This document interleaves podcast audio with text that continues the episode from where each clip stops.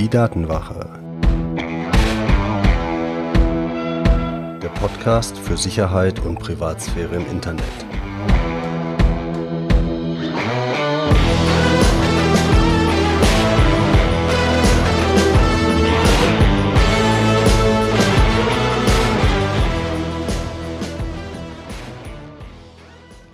Hallo und herzlich willkommen zu einer neuen Folge der Datenwache. Ich bin Mitch und unser Thema heute sind Webbrowser.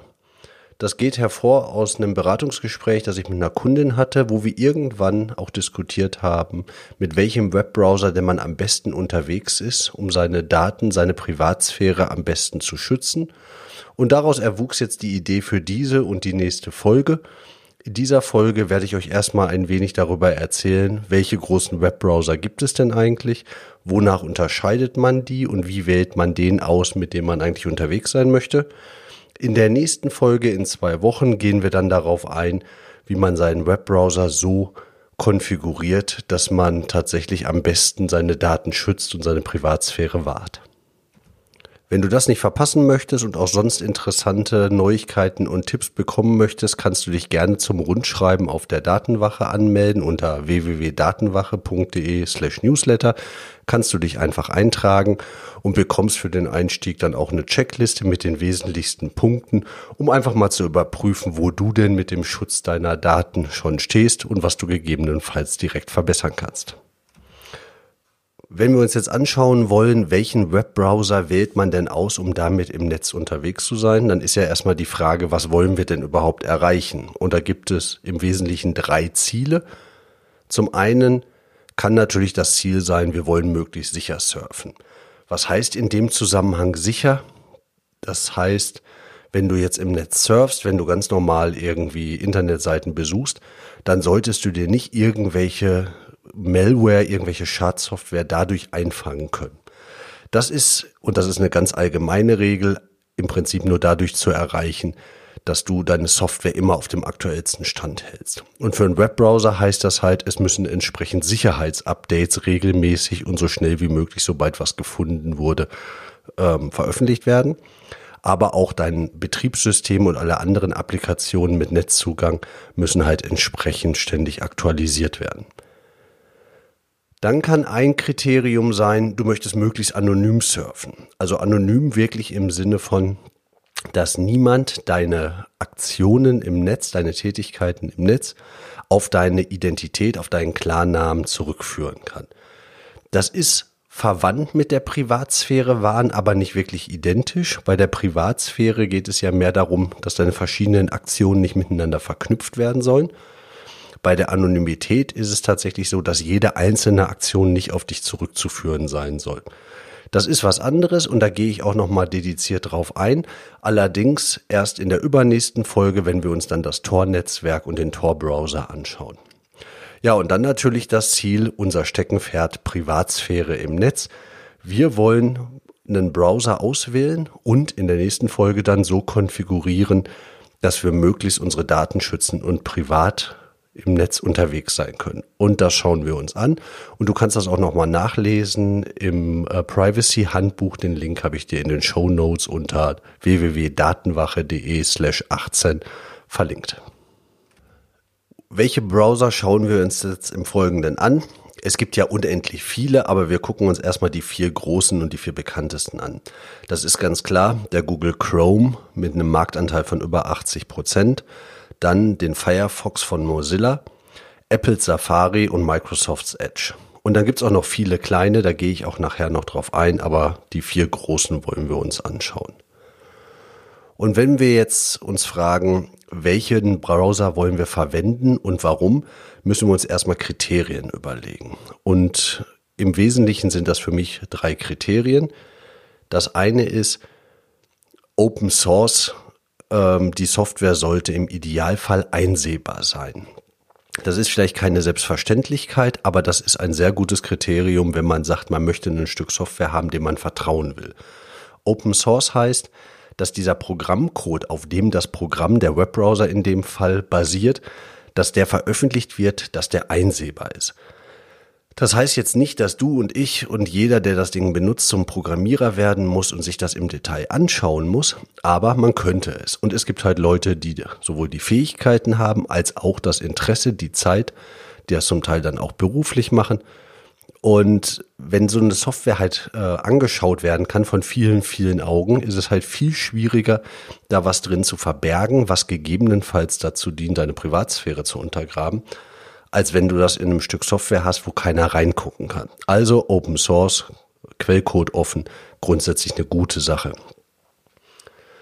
Dann, wenn wir sagen, der Webbrowser ist unser Tor zum Internet und damit auch unser Tor zwischen uns und äh, denen, die unsere Daten wollen, unsere Privatsphäre untergraben wollen, dann sollten wir ein Produkt verwenden, wo wir zumindest das Vertrauen haben, dass die Hersteller, die Produzenten davon irgendwie Interesse an unserer Privatsphäre haben.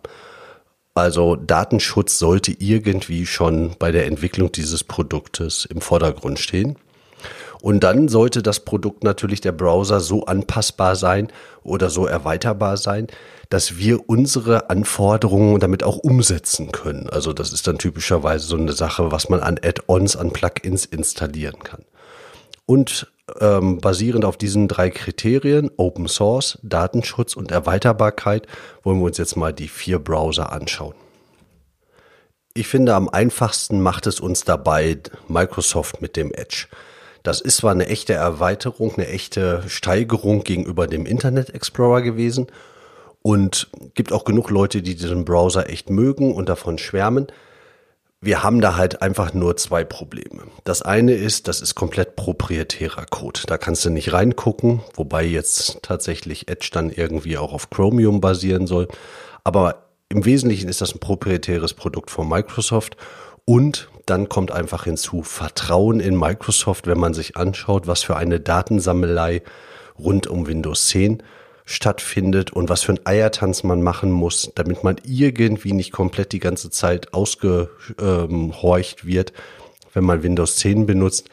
Ganz ehrlich, Vertrauen dem Produkt von meiner Seite aus überhaupt nicht möglich. Also das steht mal ganz hinten. Dann kommt Apple mit Safari, auch ein proprietäres Produkt. Kann man nicht reinschauen, muss man sich blindlings drauf verlassen, dass das, was Apple behauptet, halt auch tatsächlich stimmt die Anzahl von Erweiterungen für den Browser ist jetzt nicht so groß, wie man das gerne hätte. Also von der Erweiterbarkeit ist das auch einigermaßen übersichtlich. Apple gibt sich ja schon Mühe, die Privatsphäre, den Datenschutz der Daten ihrer Benutzer immer herauszustellen und die haben in der Vergangenheit auch durchaus Änderungen im Safari, sowohl in dem auf Mac als auch den auf iOS, also auf iPhone, iPad haben die schon Erweiterungen eingebaut, die der Werbeindustrie, den Datenhändlern ganz gewaltig ein Dorn im Auge waren. Nichtsdestotrotz, Apple verdient auch Geld mit Daten, mit Werbung. Ähm, sie verdienen halt auch Geld mit Geräten. Das ist halt der Vorteil gegenüber Firmen wie zum Beispiel Google, die nur auf Daten basieren. Nichtsdestotrotz, da gibt's gute Ansätze beim Safari. Ob das jetzt der Browser meiner Wahl unbedingt wäre, also für mich eher nicht. Und dann gibt's natürlich den ganz großen Browser Chrome und seinen Gegenspieler Firefox. Beide technisch ganz hervorragende Produkte und da muss man wirklich sagen, da ist man wirklich mit beiden gleich auf. Die bedienen sich vielleicht ein bisschen anders, aber im Wesentlichen ist das vollkommen in Ordnung. Ähm, und die tun sich beide nichts. Jetzt ist es so, der Firefox ist tatsächlich Open Source, also da könnt ihr euch den Programmcode runterladen und reinschauen, wenn ihr wollt. Ähm, bei Chrome ist das halt nicht so. Der basiert auf einem Open Source Projekt. Es ist aber kein Open Source, das heißt reingucken ist da jetzt erstmal nicht am Bach. Beide kann man enorm erweitern. Es gibt unendlich viele Erweiterungen dafür, auch die Erweiterungen, über die wir gleich reden. Und das einzige Problem ist, dass man bei Chrome schon mal so den Eindruck hatte, dass in dem Google Play Store oder in dem Google App Store für den Chrome Browser da durchaus mal Sachen rausfliegen, die vielleicht nicht ganz so der Politik von Google entsprechen. Und die Politik von Google ist, na klar, wir wollen durch Werbung Geld verdienen.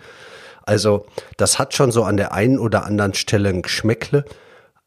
Aber das ist für mich auch noch nicht der ausschlaggebende Punkt. Für mich ist wirklich der ausschlaggebende Punkt, wie man einem Produkt vertrauen möchte, dass es unsere Daten schützt, von einer Firma, deren ureigenstes Interesse und Geschäftsmodell ist, unsere Daten nicht zu schützen, sondern sie abzugreifen und sie für Werbung äh, zu monetären Zwecken halt zu missbrauchen.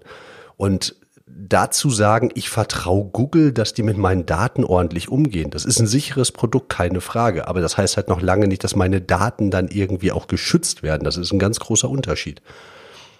Und Google hat in der Vergangenheit echt schon üblen Scheiß getrieben, was diesen Browser angeht. Ob Benutzer automatisch bei Google eingeloggt wurden. dass, ähm, ob man das jetzt wollte oder nicht, wenn man den Chrome benutzt hat und ein Account hinterlegt war ob alle Cookies gelöscht wurden, wenn man das gesagt haben, außer die Google-Cookies, weil die konnte man ja noch verwenden, um den Benutzer weiter zu tracken. Das ist halt alles irgendwie schmierig und irgendwie nicht seriös. Also ganz klar, wenn man die beiden vergleicht, da, da muss man, wenn man auf seine Daten, auf seine Privatsphäre Wert legt, da muss man beim Firefox landen. Und wie gesagt, technisch absolut gleichwertig leicht anderes Bedienkonzept. Sicher an der einen oder anderen Stelle sind halt unterschiedliche Produkte, aber technisch vergebt ihr euch da nichts.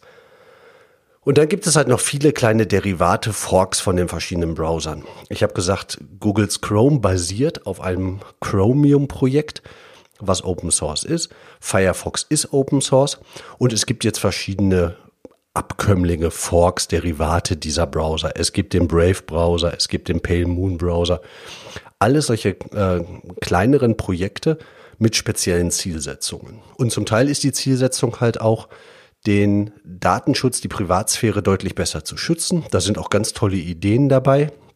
Ich habe mit dem Thema trotzdem ein kleines Problem.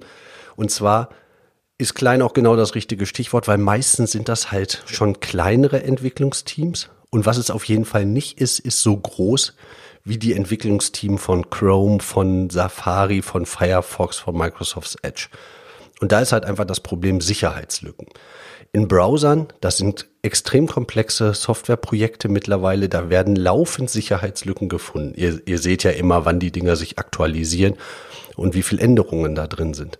Und solche Sicherheitslücken müssen instantan gelöscht werden oder gestopft werden, weil in dem Moment, wo die bekannt werden, nutzt die auch jemand aus. Und ihr wollt so schnell wie möglich halt ähm, einen Patch dafür haben, einen Update. Und das ist bei diesen kleinen äh, Projekten meiner Meinung nach nicht hundertprozentig sicherzustellen, dass das immer so schnell funktioniert. Deshalb würde ich immer sagen, wir wollen einen der großen Browser verwenden und wir können den Firefox, und das ist meine Empfehlung halt auch, wir können den so konfigurieren, wie wir ihn haben wollen. Es mag sein, dass es vorgefertigte Produkte gibt, die einfacher sind. Nichtsdestotrotz den Firefox kann man gut konfigurieren. Und das zeige ich euch ja dann in der nächsten Folge, wie man das macht. Mein Tipp ist ganz klar, schaut euch mal den Firefox an, falls ihr ihn nicht schon verwendet. Benutzt ihn vielleicht anfangs erstmal parallel, übertragt eure Bookmarks und probiert es einfach mal parallel aus, wie ihr damit zurechtkommt. Wie gesagt, technisch gibt es keinen Grund, das eine oder das andere zu bevorzugen. Aber von der Privatsphäre her ist der Firefox ganz klar weit entfernt von allem, was ihr mit Google Chrome irgendwie hinkriegt. Es gibt auch eine nette Variante für Mobiltelefone, nennt sich Firefox Klar.